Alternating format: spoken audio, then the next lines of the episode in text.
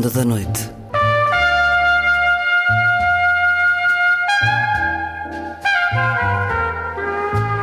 Com Luís Caetano.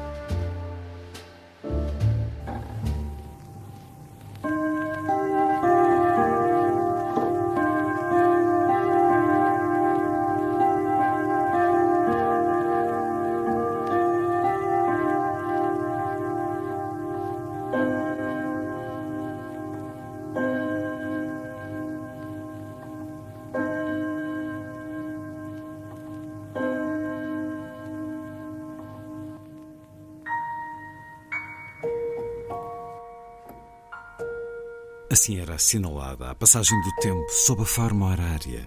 Há muito na emissora nacional. O tempo é uma convenção, uma medida, uma realidade imaterial. A sua passagem transforma, degrada, extingue, mas também na sua passagem as coisas florescem, amadurecem, cicatrizam, se criam, se curam. Só na relação com as coisas, o espaço, as pessoas, o tempo ganha percepção. É o tempo que lhe dedicamos que torna algo ou alguém importante para nós. O tempo, dizia o Padre António Vieira, é o maior poder do mundo. Na emissão de hoje, um livro marcado pela passagem do tempo, mas indo também ao encontro da possibilidade de uma existência em caleidoscópio, uma identidade fractal, arquitetura de dimensões e recantos complexos, um jogo de espelhos. Recebo Gabriela Ruivo, que há 10 anos venceu o prémio Leia com o livro Uma Outra Voz, agora acaba de publicar Lei da Gravidade, romance, para a conversa nesta noite da rádio, já a seguir. Há ainda tempo para a poesia na vida breve, hoje com Pedro Barroso. Quero viver numa cidade. Poema para ouvir na voz do autor. E para além disto, há a música. Vai ser assim a ronda.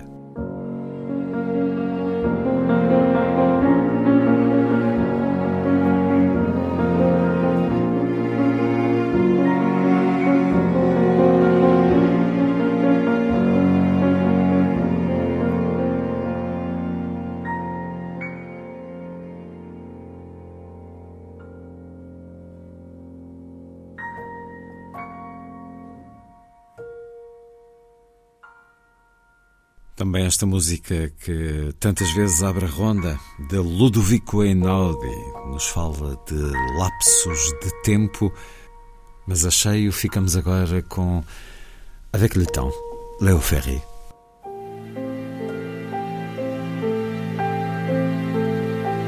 Avec le temps, avec le temps va, tout s'en va, on oublie le visage et l'on oublie la voix, le cœur, quand ça bat plus, c'est pas la peine d'aller chercher plus loin, faut laisser faire et c'est très bien.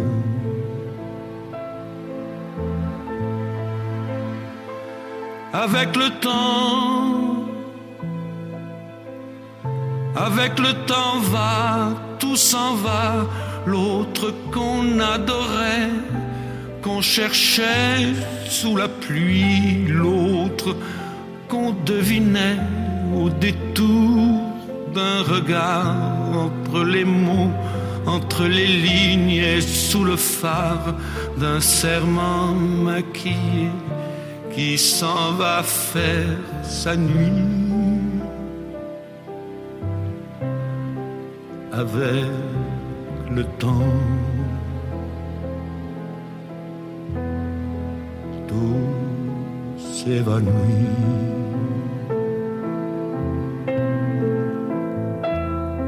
Avec le temps, avec le temps va, tout s'en va, même les plus chouettes souvenirs s'attallent de ces gueules à la galerie dans les rayons de la mort le samedi soir quand la tendresse s'en va toute seule.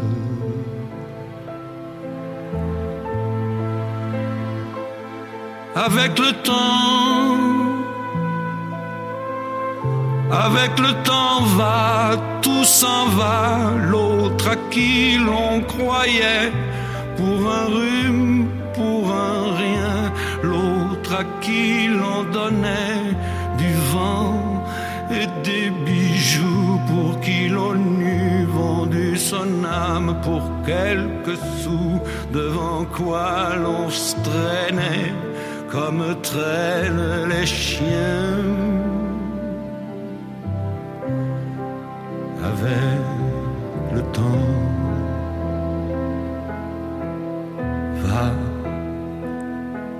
tout va bien.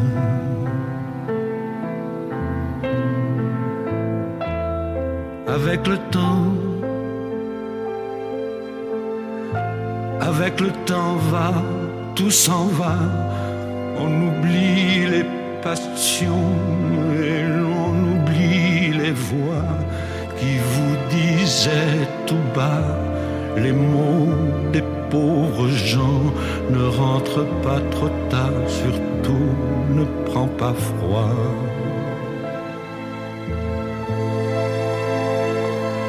Avec le temps, avec le temps va s'en va et l'on se sent blanchi comme un cheval fourbu et l'on se sent glacé dans un lit de hasard et l'on se sent tout seul peut-être mais peinard et l'on se sent floué par les années perdues. alors vraiment avec le temps on n'aime plus.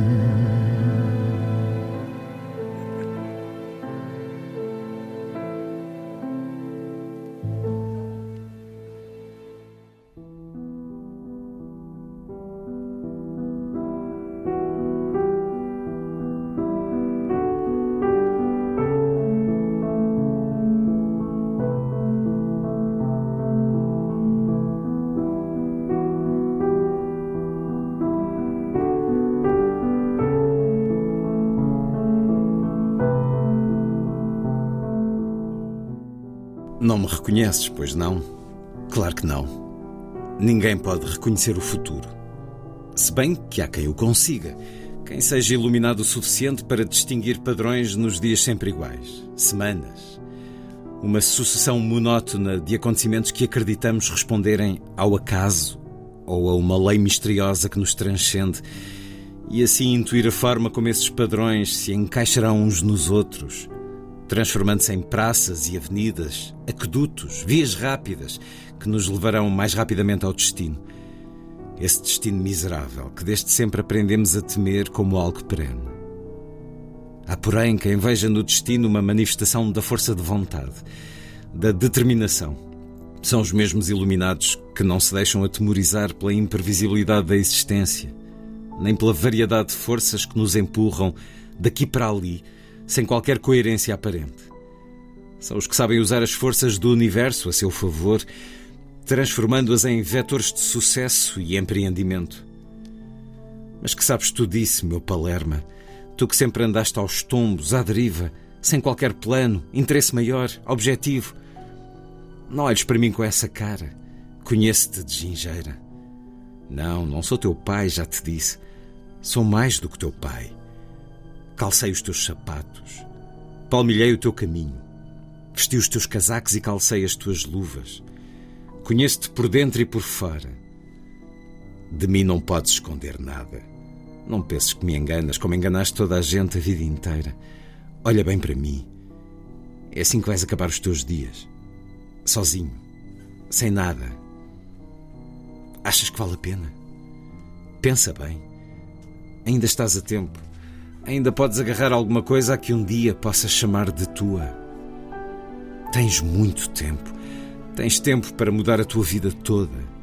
Tempo para viver, para decidir, para ir em frente, para voltar atrás, para escolher. Aproveita cada dia. É um luxo. Não desperdices tempo com merdas. Despe essa soberba, esse orgulho idiota. Não insistas nos mesmos erros. Será possível não teres aprendido nada? Pensa, meu estúpido. Usa os miolos. Ouve o coração. mas não ouças só a mágoa, a revolta, o sofrimento. Não te deixes ser escravo da dor.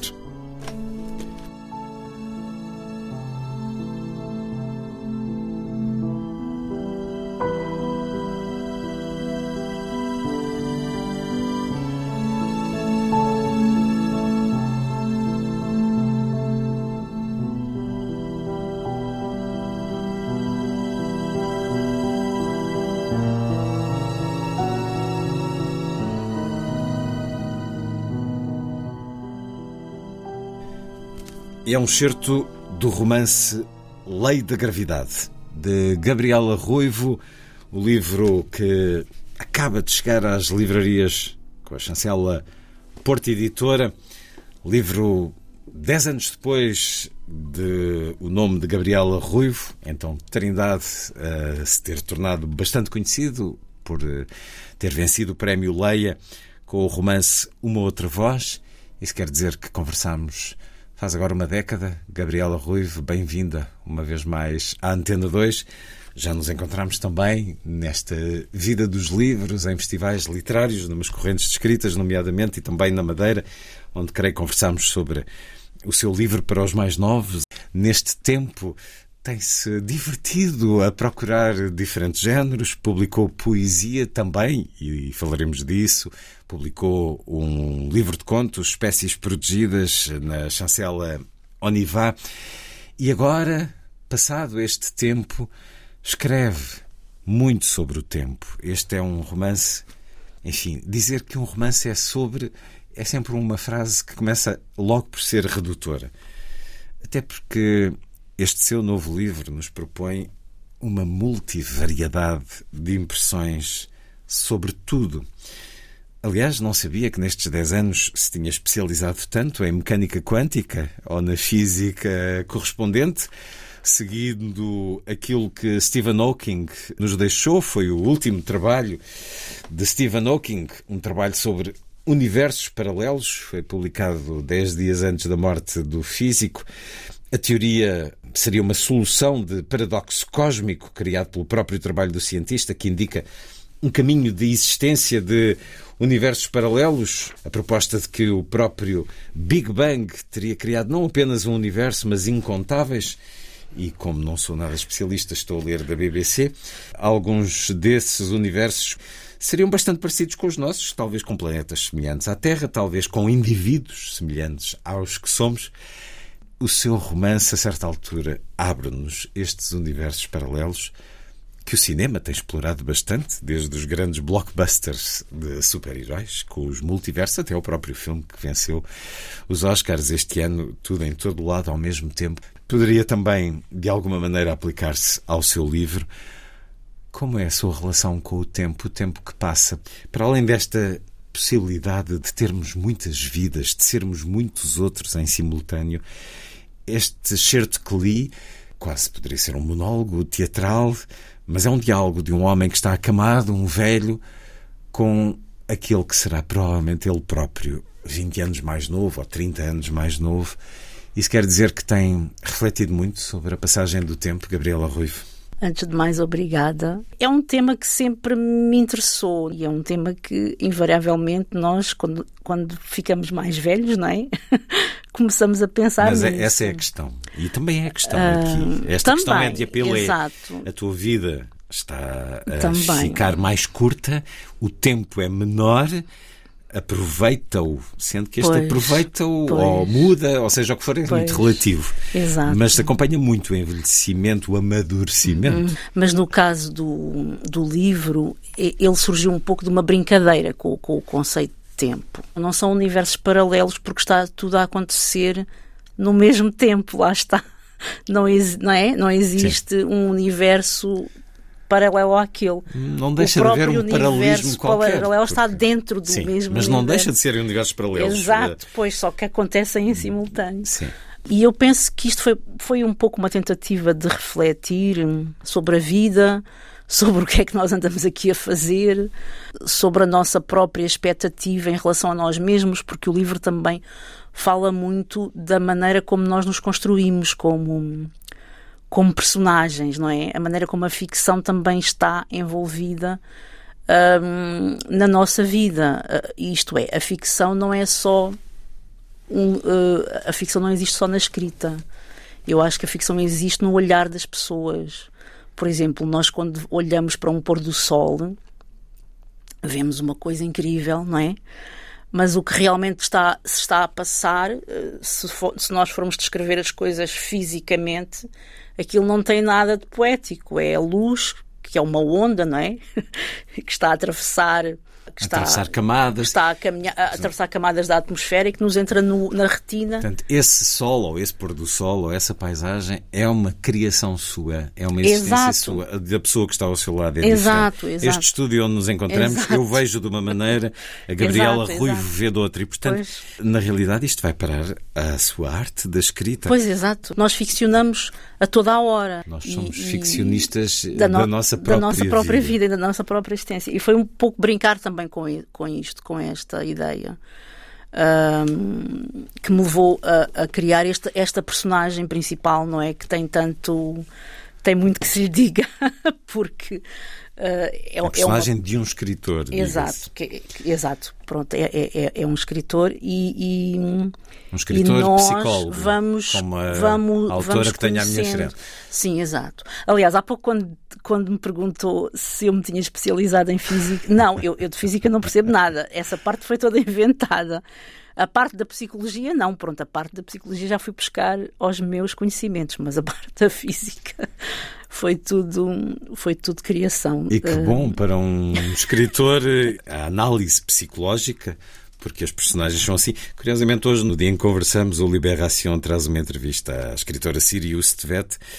Ela diz a ficção é uma outra voz que entra na nossa cabeça e apaixonamos-nos por vidas de pessoas que não existem também se apaixona pelos seus personagens? Uh, sim, é evidente que é um estado de paixão diferente, não é? Eu não diria apaixonar, eu acho que apaixono-me pela ideia do livro e pela história que quer contar. Uh, e às vezes isso é um bocadinho complicado, porque a história que nós queremos contar nunca é aquela que, que, escrevemos. E às vezes até pode acontecer que o livro não corresponda às nossas expectativas, não é? Mas mesmo quando corresponde, nunca é aquele livro que imaginamos. Nós, nós antes de escrevermos o livro, imaginamos uma história. E essa história ficará para sempre na nossa cabeça, porque não é essa história que passa. Uh, aliás, muitas vezes as personagens ganham vida própria. Por exemplo, a personagem da jornalista que entrevista ao escritor. Era para ser apenas uma personagem secundária, em que aparecia no momento da entrevista e depois pronto. Uh, mas à medida que eu fui escrevendo, ela, ela foi se impondo. Tornou-se desafiante. Exato. Ela foi se impondo, não é? Ela foi reagindo àquela pessoa, foi desenvolvendo sentimentos por ele e então às tantas já, já tinha que fazer parte do. Percebi que, que tinha que fazer parte do. Isto também porque. Do enredo. As mulheres eh, de alguma maneira falámos nisso, creio, na conversa há 10 anos sobre o seu livro Uma Outra Voz, em que perguntava o que é que tinha contra as histórias de amor felizes. Na realidade, temos uma epígrafe aqui no novo romance, o muito célebre início eh, de Ana Karenina. As traduções são sempre diferentes, por isso é que estou a consultar. Todas as uhum. famílias felizes são parecidas cada família infeliz é o à sua maneira. Eu perguntava-lhe há 10 anos, tinha alguma coisa contra as histórias de amor felizes, a propósito do seu livro, que uh, nos leva para um tio-avô, da sua avó, uma Sim. mulher que, era, que dirigia um prostíbulo, o melhor, a melhor casa de passe de extremoso, mas a coisa nunca, nunca chegava ali à realização, não, não da relação física, mas da relação uh, amorosa. Bom, mas neste livro, as suas mulheres são muito infelizes nas relações com os homens. Até porque os homens são umas bestas. Não há um homem aqui que eu diria se aproveite. Há uns que abusam das mulheres grávidas, há outros que são cheios de soberba, há outros que espancam as mulheres, há uns canalhas mais complexados, há uns que violam, outros que fazem chantagem por sexo. O meu género não sai nada beneficiado, porque com todos estes homens assim, as mulheres são todas, quase todas, vítimas. E portanto precisava de uma mulher forte. Foi por isso que a sua jornalista se impôs. Diria eu, leitor. Talvez, sim, não sei. Nós geralmente não conseguimos explicar como é que estas coisas acontecem, mas, mas sim, mas talvez. Porque é uma mulher, ela, torna, ela é uma mulher forte, esta jornalista. Sim, exato. Ela começa por ser uma, uma personagem mais apagada, não é? Mas Lá mais está. deslumbrada com este muito escritor. deslumbrada, exato, muito deslumbrada, mas depois uh, começa-se a perceber. Uh, pronto, do, do que real, de quem realmente ele é e acaba por conseguir dar aquele passo que, que, que a maioria das pessoas não consegue, não é? Que, que é livrar-se de uma relação abusiva. Ficar por cima mesmo. Pois, exato, sim, sim, sim. E conseguir, neste caso, consegue, consegue. Aquele movimento de ginasta de dar a Exato. volta e Exato. eh, ficar por cima. Mas antecipava, quando começou a escrever este romance, todo este desenvolvimento fantástico, científico. Eu, eu, na véspera de ler o seu livro, li um outro, Flores para Algernon, que é um grande clássico da, da ficção científica americana dos anos 60, pela primeira vez publicado no nosso país. Um livro fabuloso. E, esse livro também não tem grande coisa de eh, ciência, tem muito mais de psicologia, da maneira como aceitamos o diferente. O seu livro não vai para as prateleiras da ficção científica, mas isto tem qualquer coisa de uma ficção de ciência ou de psicologia, de fantástico também. Antecipava o desenvolvimento, sabia como ia ser É este assim, seu livro desde no o início. início eu sabia que queria escrever esta história, esta brincadeira com o tempo, não é? Ahm, esta, esta. Mas uma coisa é o tempo, outra coisa é o desdobramento das vidas. Exato, sim, sim, mas o, o facto de o passado, isto tudo começou com, com a ideia de que o passado, o presente e o futuro podem coexistir, Coexistir. no mesmo momento. Ah, eu assisti a, um, a, um, a alguém a falar disto e, e- e- e- Assim? E eu no não- Speaker's Corner, em Londres? não, foi mais, foi mais prosaico, foi no, no YouTube. Estava à procura Não de... estava, não. É daquele, daquelas pessoas que têm. Há muitas pessoas que têm estas teorias, não é? E que vão para o, para o YouTube, uma espécie de gurus, não é? E eu às vezes gosto de ouvir, porque eu não acredito nessas histórias de vidas passadas e almas e o Diabo 4, mas, mas eu gosto dessas histórias como material literário. Acho muito interessante e, e esta prendeu-me por causa disso, porque no momento em que estava a ouvir o senhor falar sobre essa. Porque a teoria dele é, é que nós. O passado existe no presente porquê? Porque ao recordarmos o passado, ele está a acontecer. Na nossa cabeça, pronto, na nossa recordação.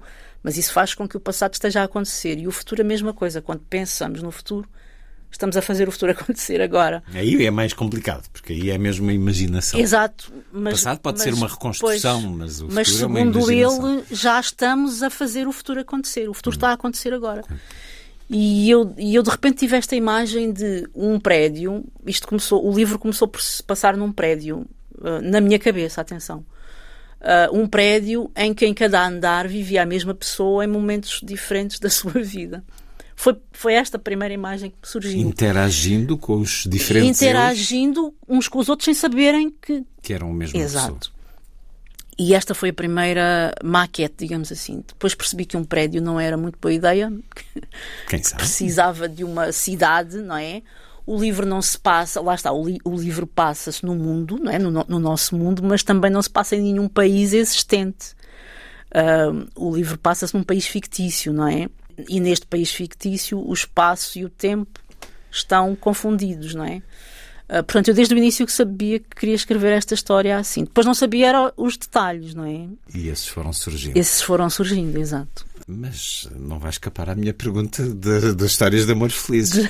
Porquê que os homens são todos É gente assim, desaconselhável Isso não foi seu livro? pensado. Aliás, os homens são todos, neste caso, um- há um homem que é, Há um homem que tenta. que é sempre o mesmo, não é? Temos que. Sim. E eu diria que se calhar o, o Tiago mais novo se- poderá ser a esperança, não é? Aquele, Aque- aquele que surge no Aquele fim. último, não é? Aquele, aquele que surge no fim poderá ser a esperança, não sei. Porque depois também a história para, ma- mas, mas, é, mas é um pouco isso. É de repente aparece um que é diferente, não é? Que não, que não joga e, que- e que faz Isso, até. isso é como naquele pensamento esperançoso de que estamos permanentemente a caminhar para um A repetir, aperfeiçoamento. pois. Não a repetir, mas tendemos a aperfeiçoar. O mundo tende a ser Uhum. Exato. cada vez melhor, porque apesar de Exato. todas as guerras e de todas Pois, as barbaridades, pois, pois, isto não é a Idade Média. É, é bem melhor. já- já. Há essa ideia de que caminhamos para uma redenção. Pode haver, pode haver. Não é, é assim, não, não, é, não, não foi isso que eu pre- pretendi dizer, mas, mas pode ser lido dessa forma. E, e em relação a- a- aos amores felizes, eu acredito nos amores felizes, como é evidente, mas os amores felizes não fazem uma história, não é? Pronto, lá Se está. nós queremos escrever. Tolstói. Ah, ah, e depois também, o que acontece muitas vezes é que não existem amores completamente felizes, não é? Nós sabemos que, mesmo nos amores felizes, existem momentos infelizes. E a infelicidade também faz parte da vida. E eu acho que às vezes também há um, há um certo pudor da nossa parte em, em expor essa infelicidade. E, e eu, e eu acho que é uma coisa que eu tento fazer nos meus livros, que é, que é ir ao fundo das, das, das pessoas, não é? Todos nós temos temos momentos de infelicidade, temos ódio, temos ah, raiva, temos não é? os, os tais sentimentos negativos que há pessoas que até acham que temos que nos livrar deles porque são tóxicos. Ah, eu Envenenam. discordo completamente. Constroem-nos. Sem eles Fazem não parte podemos de nós. ser melhores. Claro que não, claro que não. Fazem o, o que é tóxico, eu acho, é nós reprimirmos os sentimentos negativos e não olharmos para eles. Isso é, que- isso é que pode ser muito perigoso. Porque assim não sabemos lidar, Ah, não os porque- resolvemos. Exato, porque não sabemos lidar e porque não os resolvemos. Todos nós temos, temos tendências agressivas, todos nós ah, sentimos raiva, todos nós sentimos medo. E isso é uma parte importante da vida. Nós não podemos viver sem essas emoções, não é? Ah, a partir do momento em que negamos emoções, em, em que, em que tentamos não sentir emoções, aí é, aí é que está, e, e mesmo em termos clínicos, aí, é- aí é que começa a patologia, não é? E, e, e eu- tento fazer essa leitura do ser humano nos meus livros, que é apresentar o lado, o lado bom e o lado mau, não é? Digamos, o lado de luz e o lado, É e o lado de eu volto escuridão. a dizer, a percentagem aqui no género masculino é de uma bestialidade. eh, impressiona diferentes homens, no- sempre com o intuito mais animalesco. E os animais têm tanta coisa boa. que Isto começa a ser ofensivo para eles, mas eh, do, do ser abusador, do aproveitar-se. Uhum, Mas, como diz, há essa possibilidade de, de redenção do, do homem digno, com Exato. caráter, Sim, que claro. nos chega no fim. Já a propósito do seu Uma Outra Voz, também dizia na conversa que tivemos que o tempo é um rio, um rio com muitas vozes, e eu estou no meio de todas elas. Aqui as vozes eh, criam ainda uma polifonia mais complexa, mais vasta, mas nessa relação com o tempo que tem, acha que nós somos eh, escravos do tempo hoje, com toda a vida em sociedade que, que temos? O tempo tem mais de tirano ou de maravilhoso? Para si, Gabriela Ruivo. Eu, por acaso, não, não, não, não nos vejo como escravos do tempo. Naquelas obrigações do Sim, trabalho das claro, 9 às não. 5, do... Sim, ne- nesse, nesse, nesse campo sim, nesse campo sim, não, mas eu estava a pensar noutra. Isto é uma coisa muito pessoal também para mim, porque quando nós chegamos, dig- digamos assim, eu acho que quando nós passamos os 50, nós começamos a olhar para o tempo de outra forma e, e começamos a perceber. Eu, eu, aliás, outro dia escrevi isto, já não sei aonde. Eu estava a escrever sobre a idade e a questão era esta. A idade não existe. O que existe é o tempo a passar, não é? E o tempo a passar tra traz- traz-nos coisas. eh, e, e principalmente quando começamos a ficar mais velhos, começamos a sentir essas coisas também fisicamente, não é?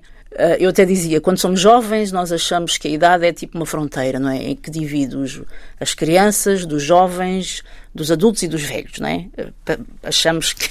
É, as idades E depois, exato, e depois quando, quando crescemos começamos a perceber que não, que não existe fronteira nenhuma, não é? Que nós somos sempre os mesmos. As- a passagem é muito a mais passagem eh, do tempo diluída. é que nos faz sentir coisas que e, e- e em termos físicos, não é? Eh, Quando ficamos mais velhos, o nosso corpo perde Hum. agilidade, perde, não é? Agora estou a falar um pouco da minha experiência pessoal. Eu, eu comecei a pensar nestas coisas há pouco tempo, há relativamente pouco É que tempo. eu falo dos 50 porque Também está neles, estou- mas se calhar Exato. nos 40 pensava nos 40 como uma fronteira. Sim, sim, tá, 30. sim, mas não sei porquê, não, não, não sei porquê, quando, quando passei para os 40 não pensei tanto nisto. Também, a pessoa vai sempre pensando um bocadinho, não é? Ah, Mas, mas quando passei para os 40 não pensei Estava tanto nisto. a dar entrevistas Agora por causa está- do prémio Leia. Mas uh, aquele certo que eu li inicialmente é de um homem que terá 80 a falar para Sim, ele próprio exato. aos 60 e a dizer: Tens muito tempo. Porque e isso é curioso, é- porque de facto, ah, se calhar quando chegar aos 60 vai dizer: ah, chatice, já não, isto já. Exato. Mas, o, o mas é- seu é- ser, a sua entidade dos 80 acha que tem muito tempo. Claro que sim, eu acho que sim, eu acho que sim. Isto Aliás, dizer eu que hoje cada olho... dia é um dia. Pois, exato, eu hoje olho para os meus filhos e penso, ah, eles, pronto, são os miúdos, não é? Eles já, um já tem 25, não, 24. Ele não, ele não vai ouvir. Mas, não é? Para mim eles são os miúdos e, e, e- e eu acho que isso acontece sempre. Eu acho que isso acontece sempre. Quando a pessoa chega aos 40, acha que, ah, com 30 ainda és um miúdo. Não é? E como eu acho que isto acontece sempre, eu, eu, eu aposto que quando chegar aos 80 vou achar a mesma coisa. Não é? Olhando para trás e vendo uma pessoa com 60, pensa, ah, ainda, ainda é muito jovem, então ainda tem muito tempo. Que é, Não é? é a reflexão que Eu este personagem que- faz. Há uma pergunta a certa altura aqui: eh, mudava alguma coisa na sua vida, se pudesse? Seguia noutra direção? Ai, sim, sim e não. É assim, há coisas que eu não, não mudava, há outras que sim. Eu acho que as pessoas gostam sempre de dizer que não. Mas eu acho que há erros que não voltaria a- a fazer, não é? É, é para isso que se aprende. Nós, nós aprendemos com os erros para não os voltar a Mas repetir. se não os tivesse cometido, não teria aprendido. Pois, mas nós estamos a falar em ter uma segunda vida, portanto, nessa altura já tinha tido uma primeira. já não queria voltar a, a fazer os erros da primeira, não é? E se eh, nessas vidas paralelas, em simultâneo ou não, pudesse fazer outra coisa, o que é que faria? Isto é complicado, porque para mim a escrita não é bem um trabalho. Podia não escrever. Ah, mas tinha que fazer qualquer coisa com as mãos. Eu gosto muito de trabalhos manuais. Artesanais? Sim, acho Mas que não sim. faz isso também? Também, pois, Então não- exato. então não também. vale não isso, vale. está oh, excluído caramba. como resposta. Não sei, não Tem que sei. dizer qualquer coisa do género astronauta? ou- Astronauta. Bem, astronauta acho que não. Talvez desenhar ou pintar ou cantar. Qualquer São- coisa assim. São desejos antigos. Então fica aqui uma dica para o, o seu eu na O meu. alteridade. Sim. V- ah, ainda sobre o tempo, 10 anos depois do Prémio Leia, ah, que na altura foi certamente um- algo de profundamente marcante na sua vida de escrita e na sua vida pessoal. Como é que esse prémio marcou a sua vida nestes 10 anos? Ah, Entretanto, é algo que se diluiu? É uma marca que ainda continua a sentir? Sim, é- lá está. É, O prémio permitiu-me publicar, não é? Eu antes não, não era autora publicada. Eu escrevia, lá está, nas horas vagas. Tornou a E escritora? tornei, foi o prémio que me tornou escritora, sim, porque já- eu já antes nem escrevendo. dizia que era escritora, Sim. não é? Aliás, ainda me lembro da primeira, do primeiro telefonema naquele dia, no- quando o prémio é anunciado. Hum. O primeiro telefonema do jornalista que eu atendi e que me perguntou se era da casa da escritora Gabriela Rui Trindade. E eu, eu não fiquei, disse é engano, não? eu, eu quase que, que ia dizer, a vontade que tive foi dizer ó, que era engano, que sim, sou eu, mas não sou escritora. Foi assim uma coisa estranhíssima de ouvir. e ainda me lembro dessa sensação muito bem. E, mas basicamente foi isso, não é? Marcou o início da minha carreira como escritora. Portanto, ainda é importante, claro. E porquê que se tem espalhado por estes diferentes géneros? Eh, É uma procura de Sempre escrevia novos caminhos, assim, não, contos, eu- poesia, eu, eu já livro escrevia, infantil? eu já escrevia contos, já escrevia poesia, já escrevia histórias infantis, por isso Portanto, a escritora é, estava é a lá, estava só por publicar. Sim. sim, sim, tinha muita coisa escrita e ainda tenho, quer dizer, há, há coisas que, que, não, que não deverão ser publicadas porque são, foram escritas nos meus anos, mas, mas, mas sim, sempre escrevi. E este romance demorou quanto tempo? Uh, eu já o tinha começado a escrever para aí há quatro anos, se calhar. E, e depois estava parado. Porque quando tive a ideia, escrevi um pouco, mas depois estava parado. E entretanto concorri às bolsas de criação literária. E no ano da pandemia fui selecionada e foi isso que me permitiu escrever o livro tão depressa, digamos assim, porque senão se calhar ainda, ainda estava a escrever. Os confinamentos ajudaram também à escrita? Não, não, por acaso não, porque durante o confinamento trabalhei imenso, mas não na escrita, trabalhei noutros projetos. Foi um período muito produtivo até. Um, na, sua, na, sua, área da psicologia? Não, não, projetos literários Literário. também. Sim, sim, sim, sim, sim. O confinamento que viveu em Londres, portanto. Exato, vivi em Londres. Participei em, em, em vários projetos, participei naquele projeto, deve ter ouvido falar, do bode inspiratório, sim, que sim, era, sim. pronto, participei nesse projeto. Depois também fiz um, um projeto com um autor uh, português que vive em Paris, que são os mapas do confinamento. Ainda existe. um, online? Online também. E este, este projeto englobava autores de todo o território da, da língua portuguesa. Portanto, temos Brasil, Moçambique. Hum. E recorde-nos um, o que é que o projeto procura? Portanto, o projeto procurou reunir uh, obras feitas durante o confinamento. Portanto, temos poesia, temos texto, conto, uh, temos fotografia também, uh, artes plásticas, ilustração. É uma cápsula e... do tempo em termos de escrita Exato. criativa, referindo-se a um sim, período sim, marcante. Sim, sim, sim. Mas sem tema, pronto, não, não temos um tema, cada trabalho era mais ou menos livre poderia ter ou não a ver com o confinamento. Foi publicado um livro que é o Contágios, foi publicado por uma editora de Aveiro que é Visgarolho. É uma editora pequenina.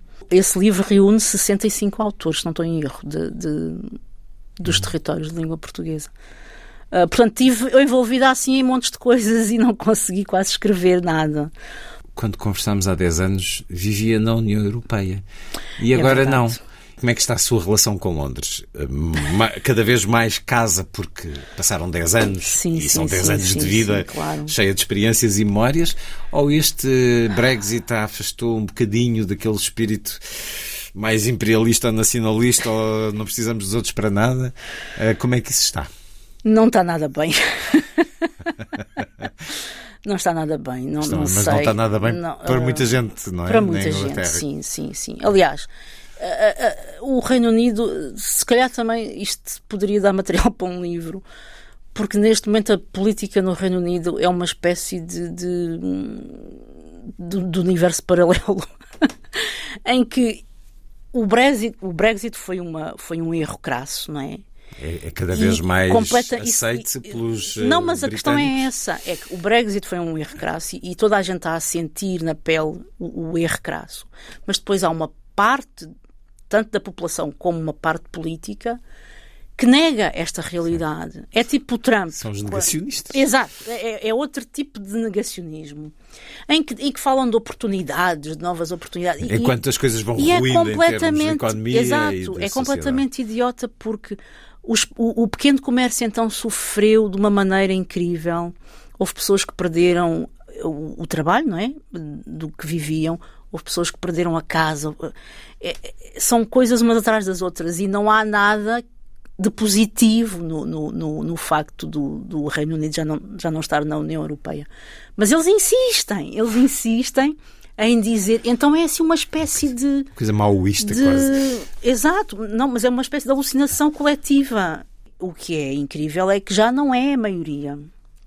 Se neste momento houvesse um referendo, uh, o Reino Unido voltava para a União Europeia. Só que depois existe também essa questão, claro. não é? Isto que não esta ser, é a vontade do, do povo. Claro. Eles votaram e agora pois. tem que se levar até ao fim. Tem que, tem que passar dizer, tempo. Não faz sentido. Voltamos é? à questão do tempo. Há coisas que precisam dessa passagem do tempo.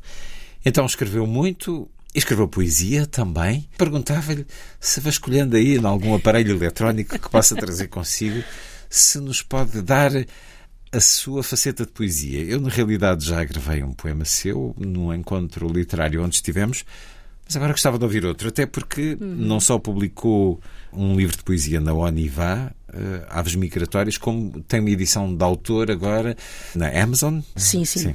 Uma Mulher de Palavra, uhum. uh, um belo título. Uh, desse ou do anterior, Procurem um poema para nos ler, Sim. para ouvirmos nessa faceta literária, nesse multiverso de personalidade escritora. Então vou ler um, um poema do, de, das aves migratórias uhum. e que se chama Um Parágrafo. O amor nem sempre queima, por vezes arrefece e esquece o perfume das primeiras flores.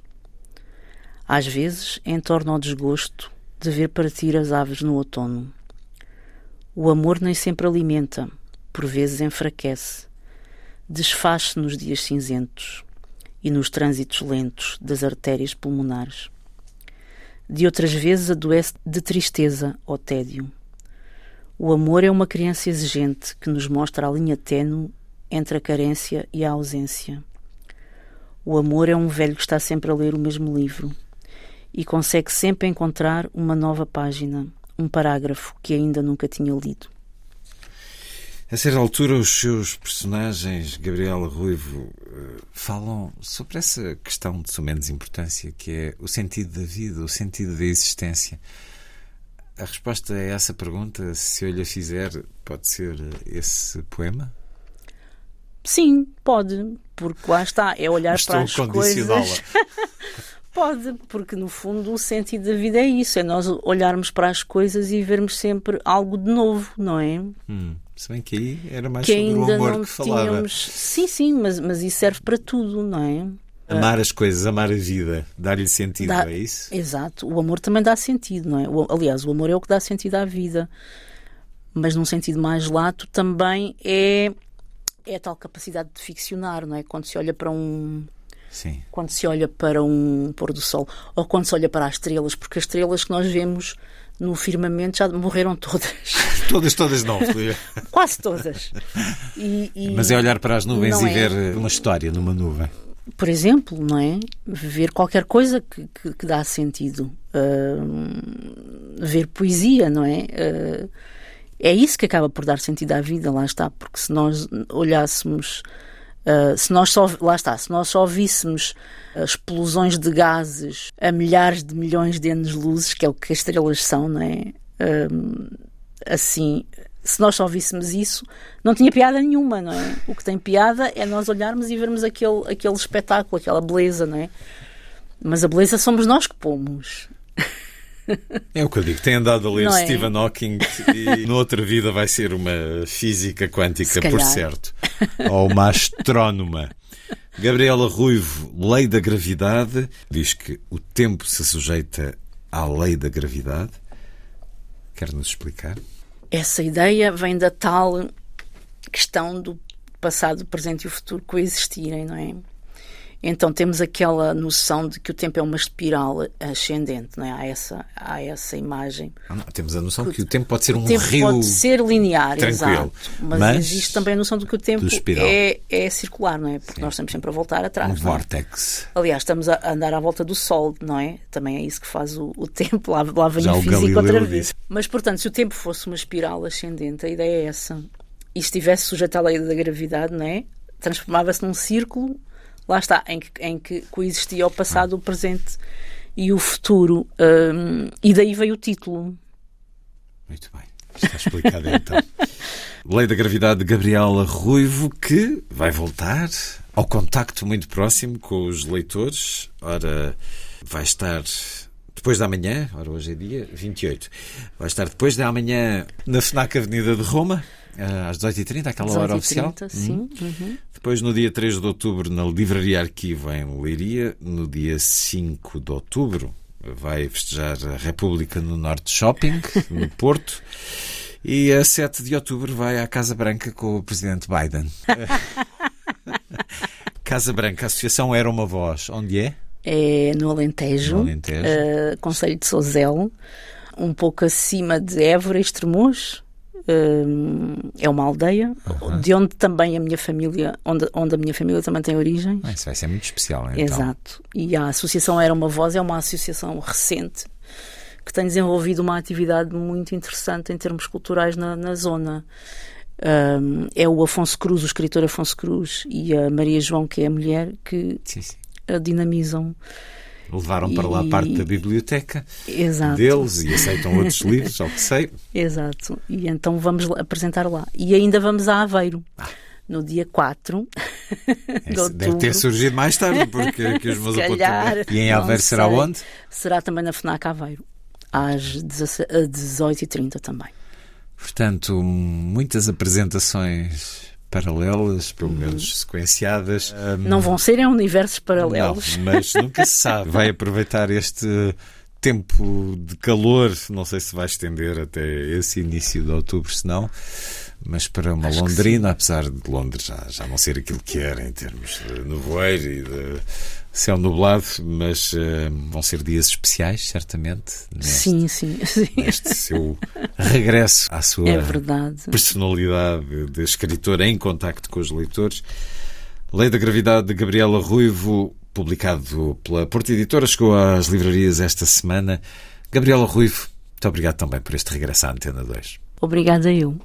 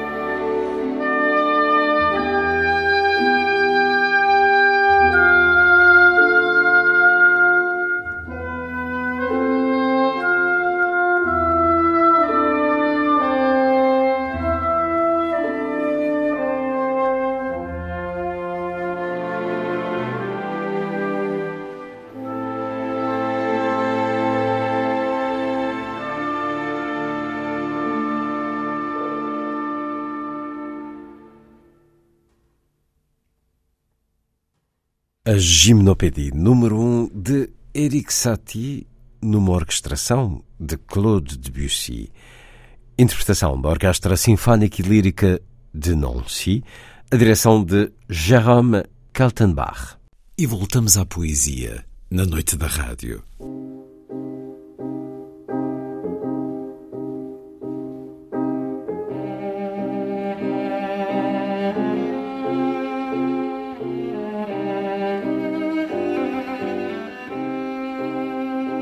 A vida breve.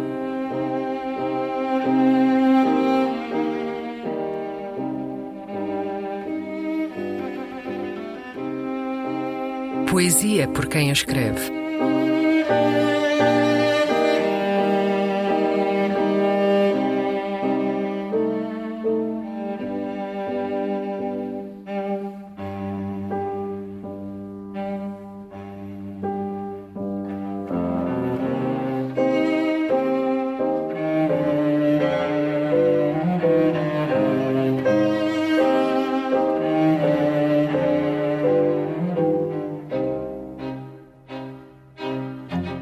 Quero viver numa cidade.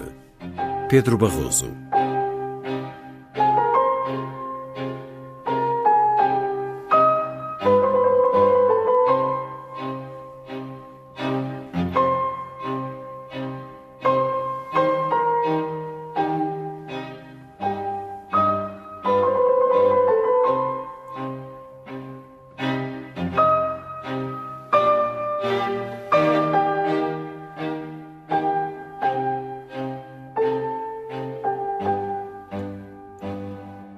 Quero viver numa cidade onde o dia seja brando, onde a noite seja branca e o rio vá deslizando, onde a vida seja calma, a segurança vulgar e os jardins sejam longos e as tardes devagar.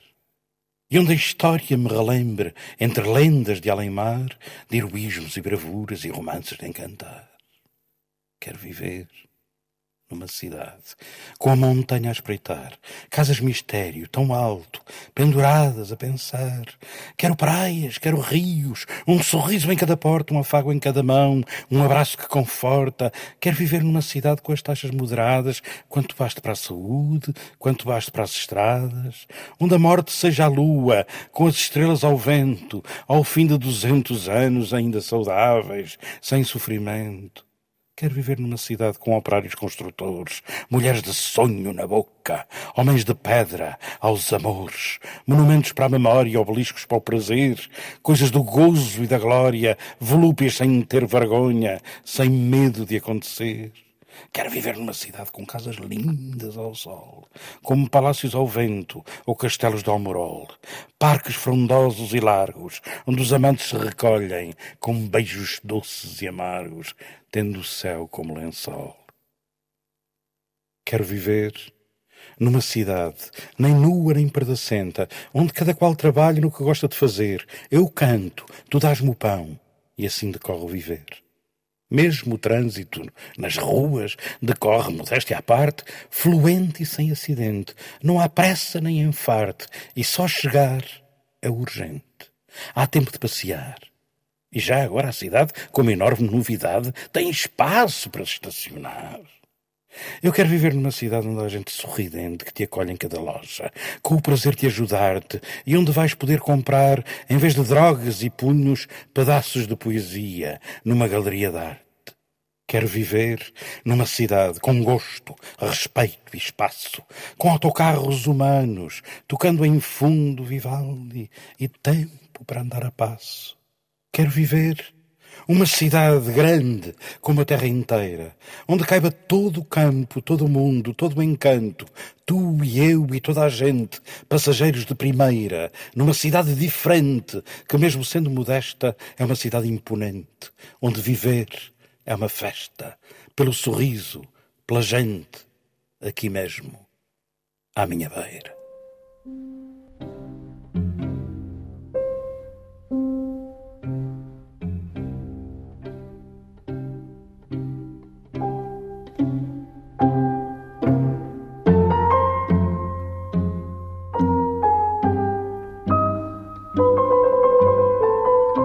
A Vida Breve um programa de Luís Caetano.